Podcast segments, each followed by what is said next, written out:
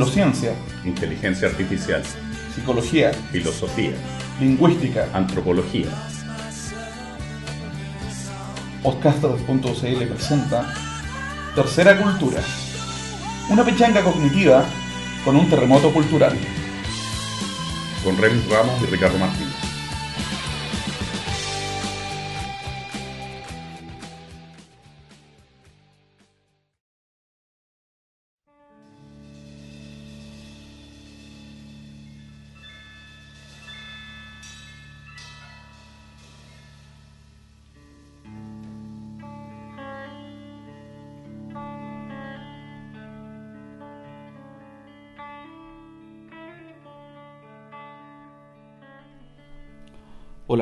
Eh, bienvenidos al décimo episodio de Tercera Cultura. Décimo episodio y episodio final de esta primera temporada de, de este programa de divulgación de la ciencia cognitiva contemporánea en podcaster.cl. Ricardo, ¿cómo estamos? Tan mal como tú, Remy. Sí. Tan mal como tú. Bueno, todo lo que tiene un principio tiene un final. Y usualmente mandamos saludos, pero más que hacer un saludo, quiero mandar un agradecimiento a toda la gente que durante estos 10 programas, incluyendo este, han descargado el programa, nos han dejado sus comentarios y, en cierto modo, nos han alentado a seguir también.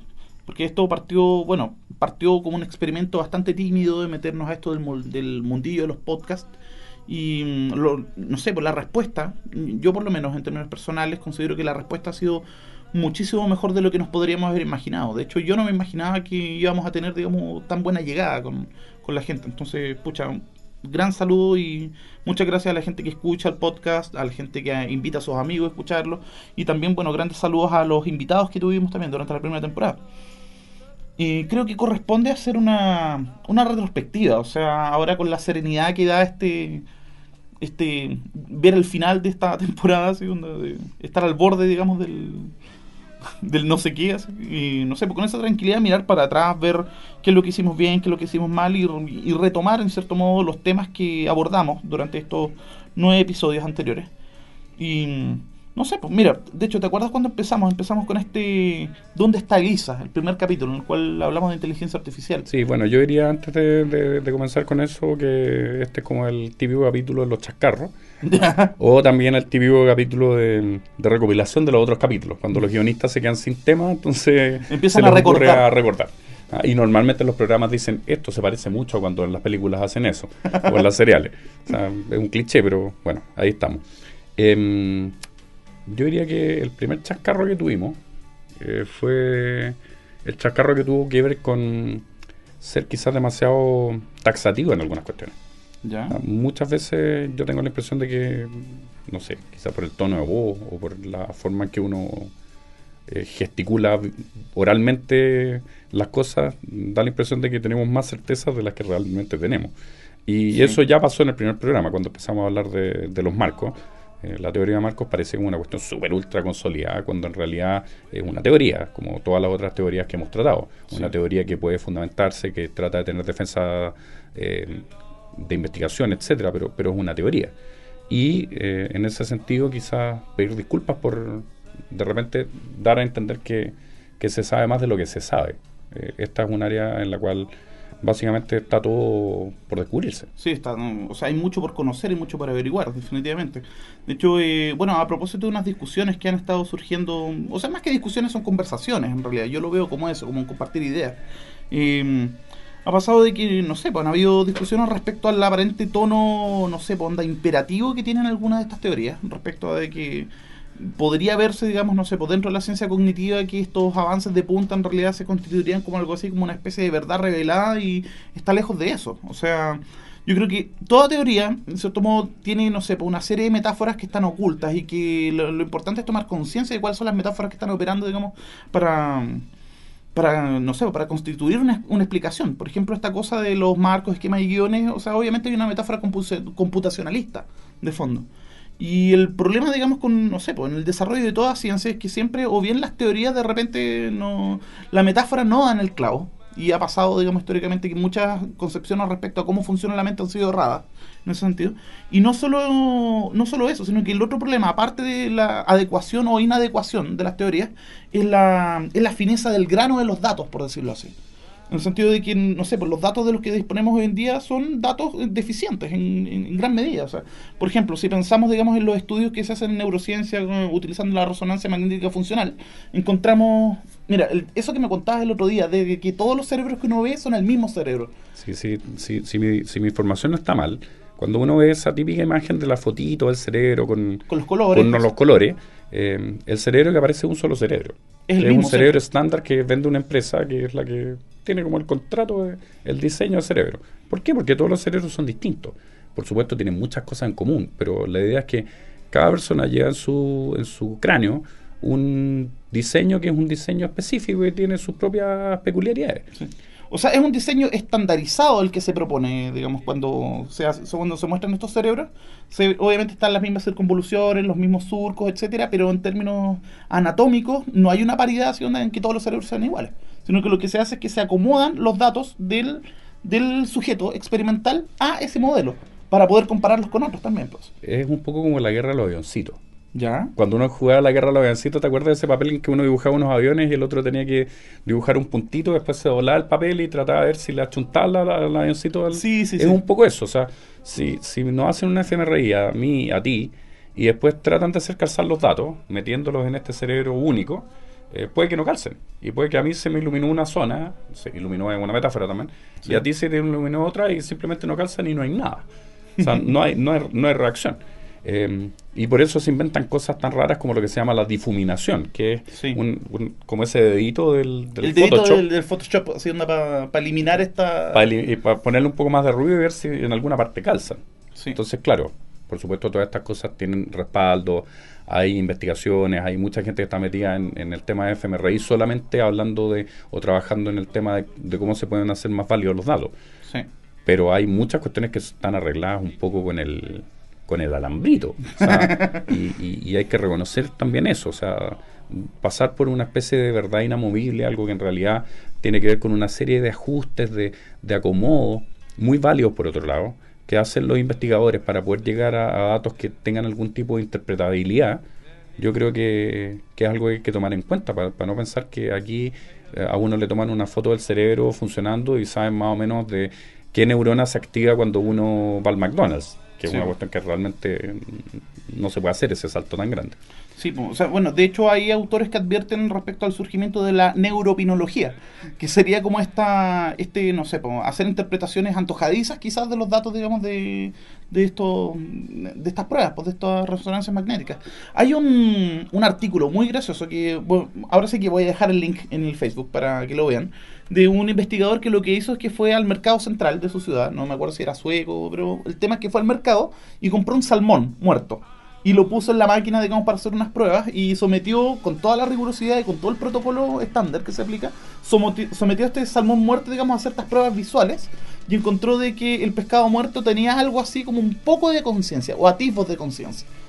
La humorada obviamente apuntaba a lo siguiente, de que el riesgo de falsos positivos es muy grande y que precisamente hay que tomarse con cautela esos datos en el sentido que son, eh, son datos que muestran correlaciones o que muestran, digamos, relaciones entre fenómenos y entre eventos, pero que no son demostrativos de causalidad tampoco. En general lo que se hace es que, sobre todo en los estudios de neuroimagen, los investigadores eh, hacen una serie de pruebas para tratar de demostrar en qué zona se procesa tal cosa. Y luego, eh, cuando uno ve los papers uno al lado de otro, se da cuenta que hay una embarrada de datos. O sea, algunos dicen una cosa, otros dicen otra. Entonces llegan otros investigadores y hacen lo que se llaman los meta-análisis, que toman, qué sé yo, 20 papers que se han escrito sobre el tema y tratan de llegar a alguna conclusión general o genérica. Y por, lo último, demostrar que no hay una no hay elementos de juicio para hacer conclusiones así de así de, de ¿cómo se llama? de, de tajantes. Claro, no estamos queriendo decir de que esto sea una disciplina que sea totalmente con la ley del alambrito, pero algo de eso tiene y hay que y hay que tener cuidado entonces con con cuánto uno se traga los datos y cuán consistentes son con otras cosas. En general, lo que más aporta, y por eso es una interdisciplina, es la idea de que distintas orientaciones eh, y distintas disciplinas dentro de esta interdisciplina eh, compartan ciertos criterios comunes y, tengan ciertas proposiciones que sean mutuamente entendibles. Yo diría que ese es el tema. Ahora, lo otro que, eh, que sobre lo cual yo quería hablar como chascarro es que eh, quizás al principio hablamos mucho de la relación con la con las humanidades y la relación con, el otro lado de, la, de la tercera cultura, eh, donde se trata de atender el puente, pero por nuestras formaciones hemos tendido a caer, yo creo, muchas veces en, en hablar más bien de la, de la cultura la ciencia más que de la cultura de las artes, y eso es algo que creo que vamos a eh, corregir en, en una temporada que viene, tratando de hacer más diálogo. Sí, definitivamente bueno, no nos vamos a, no vamos a quemar la puerta del, va, no, no vamos a quemar la puerta del horno, no vamos a quemar el pan antes de, pero ya estamos eh, barajando invitados para la segunda temporada, ya que no podemos anunciar tampoco cuándo vamos a volver, pero de que vamos a volver, vamos a volver, definitivamente. Mira, segundo capítulo estuvimos hablando respecto a mentiras, rostros, gestos, todo esto a propósito de Light to Me, esta fabulosa serie de la cual cada vez me hago más fan mientras más la veo. De hecho, me está pasando algo muy curioso. Mientras más veo Light to Me, menos fan de House me vuelvo. A ver, ¿cómo es eso? No, nada, que, o sea, bueno, de hecho hoy día conversado con mis estudiantes de, que todo esto, no sé, para el curso de ética que hago, a propósito de todas las faltas en las que incurre House, digamos, para testear, digamos, su, hipótesis, en el sentido que para House muchas veces el, el, probar el punto es más importante que el paciente mismo. ¿Está bien, no? En cambio, no sé, por el caso de Light to Me, digamos, la cuestión es pillar al mentiroso, o sea, se entiende de que el, el que está en falta es el otro. ¿Entiendes? A diferencia de House, que él incurre en falta, digamos, para, para digamos, tratar de demostrar su punto. Pues. Bueno, yo, yo creo que House lo voy a terminar de. lo voy a dejar de ver en algún momento. Porque Jennifer Morrison se va al programa y eso me tiene muy mm, triste. Yo, yo sé que fue reemplazada por la 13 y no podemos e-, evitar pensar que la 13 es como la gran aparición o fulguración televisiva del último año. Pero Igual Jennifer para mí era uno de los motivos para ver esa serie. Sí. Bueno, pero en fin. Y no sé, para propósito de esto de las mentiras, eh, igual es, es como, claro, hablamos mucho de cómo detectar mentiras, cómo detectar mentirosos, pero eh, hay que recordar que, de, que todo esto, digamos, todo este cuento igual se enmarca dentro de este paradigma que es la psicología evolucionista, de que en cierto modo evolucionamos para ser buenos mentirosos, pero también evolucionamos para ser buenos detectores de mentiras, porque entonces obviamente no es una cosa así como que como que, no sé, porque una persona va a poder detectar absolutamente todo tampoco, digamos, o que, o que no sé, o sea, todo esto viéndolo también desde un punto de vista, digamos, no sé, pues, amoral, en cierto modo, o sea, sin hacer juicios morales respecto a, al por qué la gente miente tampoco. Claro, aquí básicamente lo que se trata de investigar es de cuáles son los recursos de los cuales disponemos los seres humanos para detectar la mentira. Y, ese, y esos recursos son recursos que se pueden potenciar y que suponen que hay una especie de código universal preestablecido, universal que, que, funciona detrás. Pero ahí también hay cosas raras. Por ejemplo, un dato que se me olvidó mencionar y que es muy, muy interesante. En un libro sobre lingüística cognitiva que exploraba todo el tema de las emociones que revisa Lakoff en eh, Mujeres, Fuego y Cosas Peligrosas. Sí, Unos investigadores japoneses contaron una cuestión que a mí me, encantó y que siempre cito en clase, que es la idea de que em, en todas las culturas el enojo se manifiesta como calor, metafóricamente. O sea, tendemos muchas palabras o muchos eh, idioms o modismos que hablan del enojo como calor. Por ejemplo, estoy tostado, estoy quemado, estoy caliente, estoy que reviento. Se calentó. se me reventó la vena o cosas así. Y eh, estos modismos suponen que hay una especie de metáfora fundante, que es una metáfora que supone que el enojo es un eh, fluido caliente dentro de un recipiente. Y en la medida que ese fluido aumenta su calor, también aumenta su volumen y sale el recipiente. Y la, presión y explota. Y explota. Eh, entonces, estos investigadores japoneses decían que en Japón también está la misma idea. Y esa misma idea funciona de la siguiente forma. Los japoneses tienen tres palabras para referirse al, enojo. Una palabra es hare, la otra es mune y la otra es atama. Se supone que cuando uno está con el enojo hare, el enojo se concentra básicamente en la boca y el estómago. Cuando uno está en enojo mune, el enojo está concentrado más o menos como a la altura de los hombros. Y el enojo atama es el enojo que llega a la cabeza y que por lo tanto significa el máximo nivel de enojo y cuando explota el recipiente. Curiosamente los dibujos animados japoneses, los, los anime y los manga también, eh, explotan esa idea con el famoso eh, icono de enojo que, que, ocupan tanto, que es cuando el, monito está enojado y le aparece un globo por la nariz. Sí. Ese globo por la nariz es básicamente el, la tama que está saliendo por la, por la cara y, y, es una metáfora conceptual también. Entonces, ahí hay como cosas interesantes que conectan también los, los distintos programas que hemos, que hemos ido teniendo y que eh, le dan algún tipo de unidad a esta exploración, que es una exploración en el fondo sobre sobre el, desarrollo como de la cultura humana, de cuáles son sus bases y también cuáles son sus resultados. O tomando, digamos, la frase, no sé, pues más, más, ¿cómo se llama? Más, no sé. ¿Manía? ¿Ah? Sí, eh, el por qué somos como somos. Claro, el por qué somos como somos. Sí. Bueno, después de eso tuvimos un tercer capítulo en el cual hablamos de un tema muy cercano a nosotros. O sea, Ricardo, fan, y que ama a su Blackberry tanto como a sí mismo, ¿ya? Y yo que amo a mi Palm tanto como también. Así. Eh, a propósito de esta, esta idea de las extensiones cognitivas o la teoría de la mente extendida, en este capítulo que se llama Super Size Me, que de hecho yo creo que pudo haber inducido a confusión la foto que pusimos del compadre con las papas fritas en, la boca, de que a lo mejor, eh, no sé, pensaron que era un podcast sobre obesidad, quizás, no sé. Pues Claro, tenía una Blackberry en la mano, pero quizás por el por el juego con el Photoshop no se, no se notaba tanto, pero la idea básicamente ahí es que eh, Originalmente los teóricos de la cognición, las personas que estudiaban cómo funciona la mente, pensaban que esta, esta estaba reducida a lo que estaba dentro del cráneo. Sí, o sea, el funcionamiento del sistema nervioso central, básicamente. Ni siquiera el periférico. Y en realidad los seres humanos interactuamos con el resto de las cosas. Ahí llegó un comentario que a mí me, me gustó mucho, que es el tema de eh, tener cuidado con, con estas super extensiones, porque ¿dónde se limita la. ¿Dónde termina la mente? O sea, caemos en el, problema de la pendiente resbaladiza, pues, de que si hacemos límites difusos de cómo hacemos el. Tendríamos que necesariamente extender la cognición a, a todo, o sea, de que el sofá, en cierto modo, también colabora, digamos, en mi proceso de pensamiento cuando estoy pensando en. Ahora yo tengo que hacer una confesión. Me voy a confesar acá que eh, muy picado porque nunca llegan al nivel de Either Alien en el Music eh, Challenge de ah, Facebook. Music Challenge, ya el Claro, este ese jueguito que estuvo tan de moda hace un par de semanas que ahora bajó. Eh, llegaba a los 900 y tantos mil, pero no podía pasar. saludos a Gonzalo Gordo, un gran amigo que tiene como 2 millones de puntos, no entiendo cómo lo hace. pero claramente la persona que conozco que más sabe de música. Y mm, claro, empecé a ver cómo se podía craquear el juego y hace como dos semanas salió un, un bot, un robot que resolvía el juego por uno. Lamentablemente los tipos de Music Challenge descubrieron eso y cuando uno jugaba con el bot no le marcaba los puntos. Pero ahí logré ser un nivel alguien está contento. Entonces, dentro de la teoría de la mente extendida, yo puedo decir, bueno, yo estoy jugando, estoy extendiendo mi mente, no.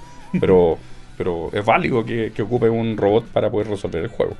¿O no? Mm, no sé, pues yo en la época en que jugaba Super Nintendo, yo miraba con muy mala cara, digamos, a la gente que ocupaba estos joysticks que estáis comprados que venían con el auto shot, ¿cachai? De que en vez de tú estar moliéndote el dedo contra el botón, digamos, te mantenía el botón presionado y te, y te disparaba solo. Porque claro, como cuando, cuando, uno juega en main, en, los juegos main, estos emuladores de, de, juegos ochenteros y de principios de los 90, donde estaban estos juegos que empezaron a aparecer con muchos botones, uno podía hacer, para jugar en el computador, un juego que era idéntico al, original, cambiar las teclas de, de, acción y uno podía, qué sé yo, combinar teclas y por lo tanto hacer macro que resolvían el juego con mucha facilidad. Y claro, así uno le ganaba prácticamente a todo. Entonces, claro, ¿dónde está el límite? Yo creo que la respuesta a la pregunta sobre ¿es válido eh, jugar el Music Challenge con, con, un robot que ayude a dar la respuesta o no? Eh, es también un poco la misma pregunta cuando uno lo hace en términos más abstractos sobre dónde termina la mente. o sea, ¿hasta dónde puedo ocupar eh, mis extensiones cognitivas sin hacer trampa?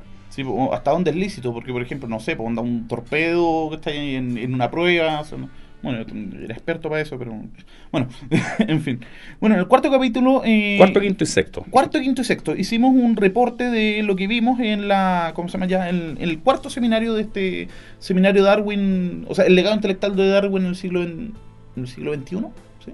Sí. 21, sí. sí. en el siglo XXI. En el cual, no sé, pues vimos a de hecho, eh, yo creo que también hay que, ser, hay que hacer una especie de mea culpa, porque publicitariamente le dimos mucho bombo al hecho de que, no sé, pues yo me saqué una foto con Dennett, conversamos con Pinker, entrevistamos a Elena Cronin, pero en términos de lo que se presentó en ese... Eh, en ese seminario, en términos de cuáles son las ideas más potentes que salieron de ahí, definitivamente no fue ninguno de ellos. yo creo que ahora, reviendo los videos, eh, definitivamente yo creo que la mejor ponencia lejos fue la de Matt No sé qué opinas tú al respecto de eso, de, este compadre que decía que en realidad lo que explicaba esta explosión, digamos, en el desarrollo cultural del ser humano no era la aparición del lenguaje, sino que era la aparición del comercio. Sí. Del intercambio. Y ahí hay otro mega culpa que tiene que ver con un, con un refalón que nos dimos, un patinazo. Que, claro, terminamos en el programa ese diciendo que, claro, eh, Ridley decía que eran los Homo sapiens los que habían inventado esto y no los Neandertal. Y nosotros postulábamos medirle los dedos a los Neandertal con esta famosa relación de los dedos que definen cerebros masculino o femenino. Pero en realidad, investigando un poco más, me di cuenta que la cuestión de los dedos, el, dimorfismo de la extensión de los anulares y, los y, los índices. es un dimorfismo que viene desde, desde bastante tiempo atrás, o sea, no es una cuestión exclusiva de lo humano. Y parece que los cerebros masculinos y femeninos sean en otras especies de primate, de primate avanzado. Ahí hay otro, hay otro eh, mea culpa que hay que hacer respecto de un comentario que llegó justamente cuando estábamos cubriendo este, este evento, que era que, claro, nos estábamos cargando mucho hacia la ciencia cognitiva del, del mundo anglosajón. Y no dando mucha cuenta de lo que es la ciencia cognitiva en Chile, donde ya lo hemos dicho, pero lo queremos reiterar. Eh, tenemos cultores que han sido claves en la historia del desarrollo de esta disciplina y personas que hoy día están haciendo cuestiones muy muy interesantes. Creo que algo pagamos esa deuda con las personas que, que, participaron al final del programa como entrevistadas, entrevistados. Pero eh, ahí hay un hay un cuento que tiene que ver con eh, quizás poner un poco más el ojo en qué se está haciendo en Chile. Y eso ya es una especie como de cliffhanger para el, para el próximo, la, próxima temporada, la próxima sesión, que es em, trabajar un poco sobre, sobre qué se está haciendo de punta acá. Y quiero citar un libro, que es un libro que editó Carlos Cornejo de la Universidad Católica. Mm, una persona muy, muy notable en su, en su disciplina y muy lúcido sobre los alcances y también las limitaciones que tiene, que tiene la investigación en ciencia cognitiva que es un compilado, no me acuerdo el nombre del libro, lo voy a poner en... Lo vamos a googlear y lo decimos a vuelta de... Y ahí él habla sobre el desarrollo de la ciencia cognitiva en, en Latinoamérica y hay un artículo precioso sobre el desarrollo de eh, uso de instrumentos en primates. Y dicen una cuestión que a mí me dejó para adentro como dato freak, que es que el, el uso de herramientas en primates parece estar bastante eh, consolidado como algo que realmente ocurre dentro de la investigación, consolidado dentro de, los hallazgos, en los primates que no tienen cola. O sea, los primates que tienen cola, que normalmente son menos eh, evolucionados genéticamente que, los que no tienen, que son, bueno, los bonobos, los orangutanes, los gorilas, los chimpancés y nosotros, eh, parecen no usar mucho los instrumentos. En cambio, dentro de los gorilas, chimpancés, bonobos, bonobos etcétera, hay mucho uso de instrumentos. Y claro, un dato muy interesante. Si usted es un mono sin cola, diga, mm, aquí tenemos unos parientes muy cercanos que hacen cosas bastante parecidas a nosotros. Sí. Sí, o sea, por ejemplo, paraguas, instrumentos así como casi como palitos chinos para sacar la, comida, etcétera. Las hormigas del hormiguero, un montón de cuestiones. Transmisión cultural, etcétera. Oye, conste de todo esto que cuando decimos más evolucionado no estamos haciendo una valoración respecto a que más evolucionado implica mejor. No, sino que estamos diciendo exclusivamente en términos de complejidad, digamos, de, de su Claro, y desarrollo en el árbol, en el árbol genealógico de la evolución de la especie. O sea, en el sentido que son más tardíos, pero no, necesariamente sí, mejores. Sí, eso es un dato que también hay que tener cuidado con él. Sí. Bueno, eh, bueno, eso fue en estos tres capítulos, ¿ya? Y, no sé, por los otros tres capítulos tuvimos invitados notables. Un viejo amigo ya que lo conocemos desde el 2003, eh, Lugo, que le mandamos otro saludo nuevamente, ya que él se pone contento cuando lo saludan, dice, mira... Saludos, Hugo, saludos. Saludos a Hugo allá en Talca, ¿ya? Tuvimos con Marcela Tenorio también, eh, que es una psicóloga cognitiva de la Universidad Católica que está haciendo este trabajo en memoria en el nivel experimental, pero también en un nivel, por decirlo así, más no sé, más humanista quizás, decirlo así, de que, de no, de que el, el, producto de sus investigaciones no solo son datos respecto a cómo funciona la memoria en viejos, no eran ancianos. Me dijo que por favor que no dijera ancianos. Cómo funciona la memoria en los viejos, sino que también, digamos, en cierto modo, esas investigaciones devienen en, en un mejoramiento de las condiciones de vida de estas personas. Y encuentro que es algo muy bonito. Por lo general, en ciencia cognitiva siempre se busca explicar el cómo funciona la cosa, digamos, pero se olvida también de que en cierto modo, no sé, ponda pues, de que esta, este conocimiento, digamos, debiera tener aplicaciones prácticas también. Y que es algo que Sergio Cheñó, digamos, en una ponencia hace un par de años atrás indicaba de que es muy difícil sentarse a hacer investigación de punta en ciencia cognitiva y pensar en aplicaciones prácticas al mismo tiempo. eso es, algo que hay que estar buscando. Sí, y a propósito de eso, bueno, el tema de, a propósito de Light to Me, el otro día, digamos, pensando en, eh, viendo el capítulo de la serie, me, di cuenta de que uno de los motivos por los que me gusta mucho la serie es porque también es como el sueño del pibe, pues, en ciencia cognitiva.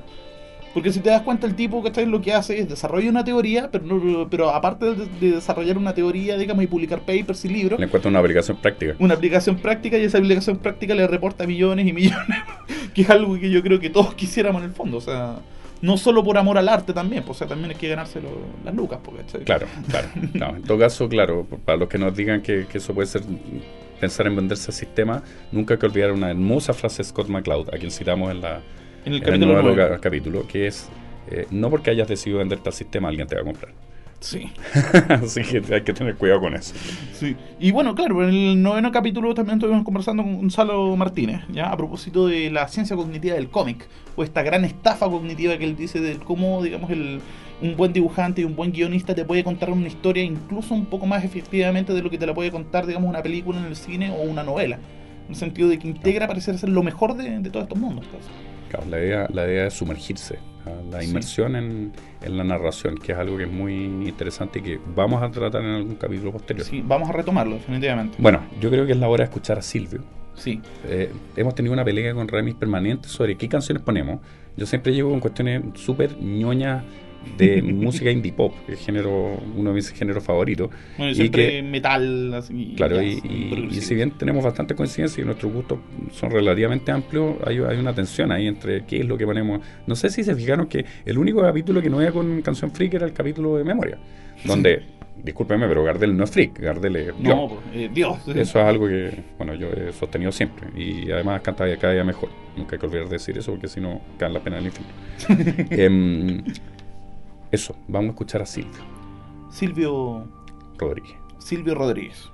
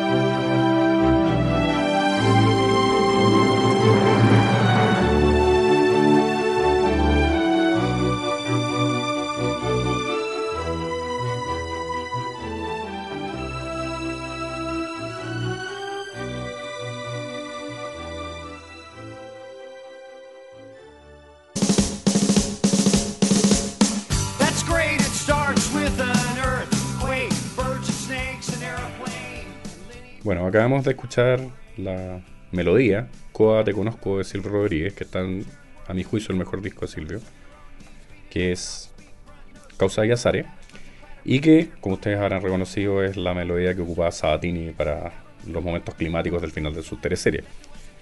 Bueno, Sabatini día está medio perdido en las arenas del tiempo. Eh, Álvaro Izama en un artículo en la revista que pasa el sábado pasado hizo picadillo a Sabatini comparándolo con Illanes diciendo que en realidad las teleseries nocturnas de Gañe, de, de Illanes eran la, la, verdadera cara del Chile actual y no esa especie de metáfora de, un mundo feliz concertacionista que había planteado Sabatini durante tantos años.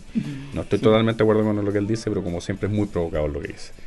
Y bueno, e, esa es la, la melodía que se ocupa normalmente para finalizar algo y para cerrar. Mucha gente la tararía, la tiene grabada en su teléfono, pero quizás no todo el mundo sabe el dato. Sí, de hecho yo no sabía hasta ahora. Bueno, y hicimos una breve retrospectiva en la primera sección del programa y ahora yo creo que lo que, lo que hay que hacer es mirar para, para adelante. Pues, o sea, bueno, en cierto modo esto es una semi despedida, pero es una despedida con... Cliffhanger. Es con cliffhanger la cuestión, o sea, I'll be back, como decía Arnold en... Claro, o volveré algún día, como decía Badfink en los años 70, para la gente que alcanzó a ver eso monitónimo. bueno, y temas que nos quedan en el tintero y que vamos a abordar durante la segunda temporada. Bueno, yo creo que hay, voy a tirar solo las papitas, con nombre nomás, las neuronas de espejo. Es posible que hayamos hablado así tangencialmente y nunca hayamos entrado directamente en el tema de qué son las neuronas de espejo, por qué son tan importantes, porque algunos dicen que es como el descubrimiento del ADN de la cognición, lo dice Ramachandran que...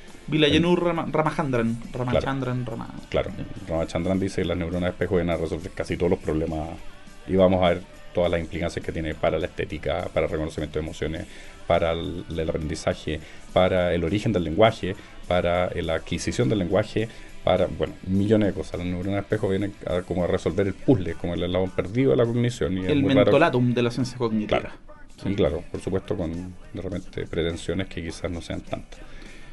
Sí, y bueno, a propósito de neuronas de espejo, precisamente se hace poco salió un estudio de Caramasa, si no me equivoco, que pone en entredicho el, de que supuestamente él no encontró evidencia significativa para decir que existen las neuronas de espejo. Entonces, vamos, obviamente vamos a entrar a picar, vamos a ver ambos lados de, la disputa. De, la discusión, claro. Exacto. Claro, de la discusión. Otra cosa que quizás no hemos, no hemos tratado y que es como un tema súper, súper interesante es todo el tema de la neurodiversidad y particularmente lo que tiene que ver con la con las mutaciones o las características genéticas de las personas que tienen algún síndrome, como el síndrome de déficit atencional.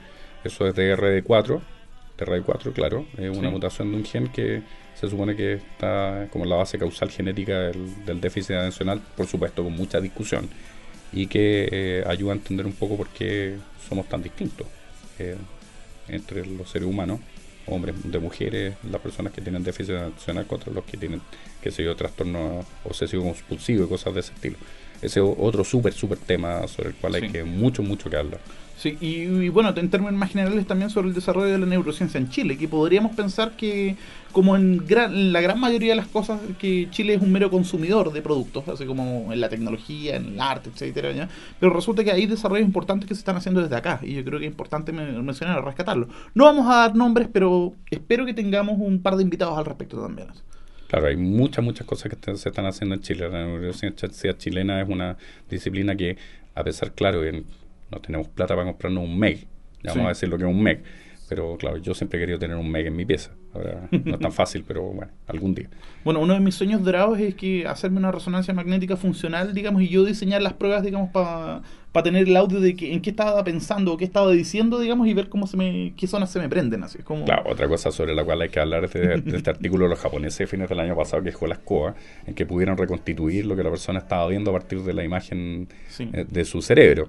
Onda, decir, onda con, no me acuerdo cuántos, creo que una décima de segundo de anticipación lo que la persona iba a decir, o lo que estaba pensando básicamente. Claro, hay un artículo de Just, Just fue un gran teórico de el reconocimiento de palabras y del procesamiento visual de la lectura, y que ahora está metido de cabeza en, bueno, cómo procesamos las palabras en nuestra mente. Y ahí hay también todo un amplio recorrido que hacer. Otro tema que se nos, se nos ha quedado un poco en el tintero es el tema de la cognición distribuida. Si bien hemos hablado de cognición extendida, no hemos hablado de cognición distribuida. ¿Qué es la cognición distribuida? De forma muy sencilla, es la idea de que eh, existen ciertos tipos de agencias inteligentes, o sea, de comportamientos inteligentes, que realizan ya no seres humanos, sino que otro tipo de artefactos o entidades que eh, involucran la orquestación de distintos agentes que no tienen toda la información completa. Y ese es un tema, pero hermosísimo y muy, muy muy grande sobre el cual básicamente el primero que a mí, a mi juicio o en mi entendimiento habló fue Edwin Hutchins a mediados de los años 90. Y sobre eso hay que hablar porque es un tema muy interesante y que está también vinculado a, una serie de otras disciplinas. Hay dos metáforas que se utilizan para explicar el concepto este de, cognición distribuida o cognición emergente, en cierto modo, que es la metáfora del barco por un lado y la metáfora de la colmena por el otro. Pero específicamente la del barco, ¿qué es lo que pasa? O sea, el ingeniero de máquinas no le da toda la información que el capitán necesita. El capitán no está ajeno, no conoce todos los detalles de qué es lo que está pasando en las distintas zonas del barco. Sin embargo, digamos, el barco se comporta como una unidad inteligente, entendiendo conducta inteligente como conducta guiada por metas y propósitos. Claro, como, como un conjunto de agentes que tienen todas informaciones parciales logran orquestar una acción conjunta en la cual el organismo o la entidad en la cual están funcionando se comporta inteligentemente también, o sea, actúa de acuerdo con metas y propósitos y, logra resolver ciertos problemas que se le plantean. Mi sueño, Remy, voy a tener que hacer una confesión acá, sería entrevistar a Marcelo Bielsa sobre Munición Distribuida. Porque yo creo que mm. Marcelo Bielsa lo que hizo en Chile fue eh, pensar que el equipo es un, de fútbol es un organismo y ese organismo funciona de acuerdo con ciertos patrones. Y preguntarle sobre, no sé, voids. ¿Te acuerdas los voids? Los voids eran estos eh, agentes computacionales que tenían informaciones muy parciales, como haga esto y no haga lo otro, y en conjunto se empiezan a organizar y empiezan a tener una conducta bastante interesante. Y claro, el, equipo de Chile de fútbol de la selección chilena funciona un poco como un conjunto de voids interactuando. Sí, o sea, más allá que la suma de los egos, efectivamente se produce, digamos, una, una un, actuar cohesionado que no se había visto en selecciones anteriores. O sea, no sé, pues de hecho, o sea, bueno, tú estás más familiarizado con la estadística que yo, pero tengo entendido que este ha sido en la clasificatoria ha sido el mejor desempeño, digamos, en muchísimo tiempo. Claro, sí, sí. Hay que remontarse al Mundial del año 82 en que Chile no perdió ningún partido. Y que se hicieron temas como, como algunos que citaremos como datos freaks. Sí. En la próxima temporada, como el hincha Carlos Caselli cosas de ese tipo. Caselli, en fin. Mira, eh, hay un tema que yo, bueno, tengo acá anotado también porque sé que es un tema muy, ¿cómo se llama? Es uno de tus temas favoritos y que obviamente en ese capítulo Martínez va a hablar hasta por los codos y yo callaré, digamos, para aprender más al respecto porque me lo debo el tema también, que es el tema de la poética cognitiva, que tú llevas varios años trabajando en ese tema. Claro, el tema de la poética cognitiva tiene que ver con la idea de que los descubrimientos en, en ciencias de la mente han llevado a entender que la lectura es un proceso cognitivo y particularmente la lectura literaria es un proceso cognitivo muy peculiar. Lo último que está haciendo la poética cognitiva, que ha avanzado mucho desde sus primeros intentos de aparición a mediados de los años 90, es eh, meterse con el tema de qué nos pasa cuando leemos en términos de esa experiencia que tenemos de la lectura. Lo que se llama la inmersión, de la cual ya hablamos en, el módulo pasado. y sumergirse en el texto. ¿Por qué cuando leemos un texto nos ocurre que tenemos la sensación de que estamos viviendo lo que el texto dice? ¿Y por qué a algunas personas no les ocurre? ¿De qué forma reacciona nuestra mente ante los textos escritos? ¿Qué tipo de procesos hace?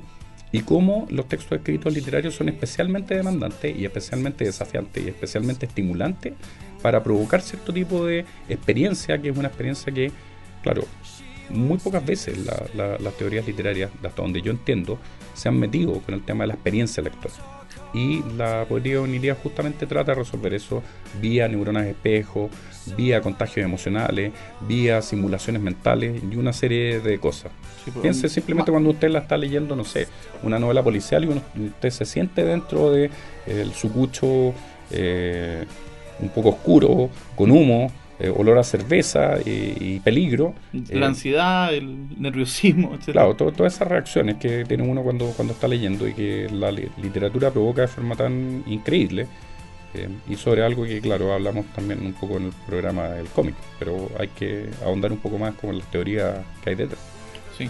Un tema que, bueno, de hecho le mando saludos a uno de nuestros colaboradores en el blog, en todo esto, porque, bueno, no sé si habrán notado de que en el blog no solo estamos escribiendo nosotros, bueno, de hecho yo no escribo hace tiempo, tú, tampoco, y tenemos a amigos del, Centro de Estudios Cognitivos que nos están colaborando con notas eh, breves y, bueno, le quiero mandar un gran saludo a, don Cristóbal, alias Don Sheldon, ¿ya?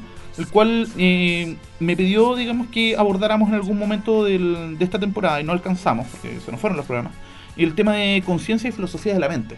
Es uno de los temas que, a los cuales yo personalmente también le he estado dando duro, digamos, los últimos años y que y esperamos tener un invitado también a propósito de eso. ¿Por qué? Porque resulta que la, conciencia es a todas luces uno de los fenómenos más interesantes por una, un fenómeno muy curioso que produce. Yo creo que de, nosotros podemos conocer un montón de cosas, pero en teoría o en el papel la experiencia más directa que uno tiene es la experiencia consciente de que uno es de que uno sabe que es uno el, que está viviendo, el, estar, ahí. Exacto, de hecho, el mismo, el, estar ahí del que hablaban, no sé, por los filósofos continentales. Sin embargo, la conciencia como proceso o como estado mental es probablemente una de las cosas que entendemos menos.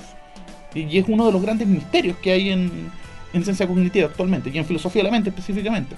De hecho, hay gente como, no sé, como, como David Chalmers, por ejemplo, que propone de que para explicar la conciencia es necesario que se produzca una gran revolución, quizás como, como la de Newton o la de Einstein, ¿ya? Y que tiene que llegar un tipo que nos traiga una metáfora, digamos, eh, que no tenemos hasta el momento, Que nos traiga esta metáfora para explicarnos de qué se trata la conciencia, pero que no sé, ponga la experiencia cualitativa o el cual es algo que escapa a toda descripción neurofisiológica y toda descripción psicológica.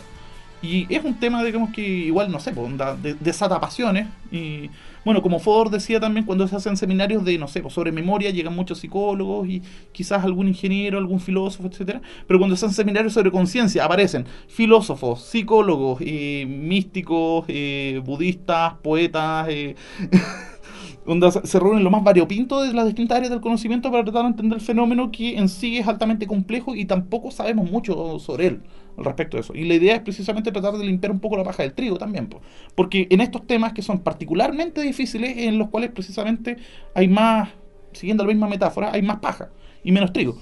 no claro, sé si estás de acuerdo con Obviamente.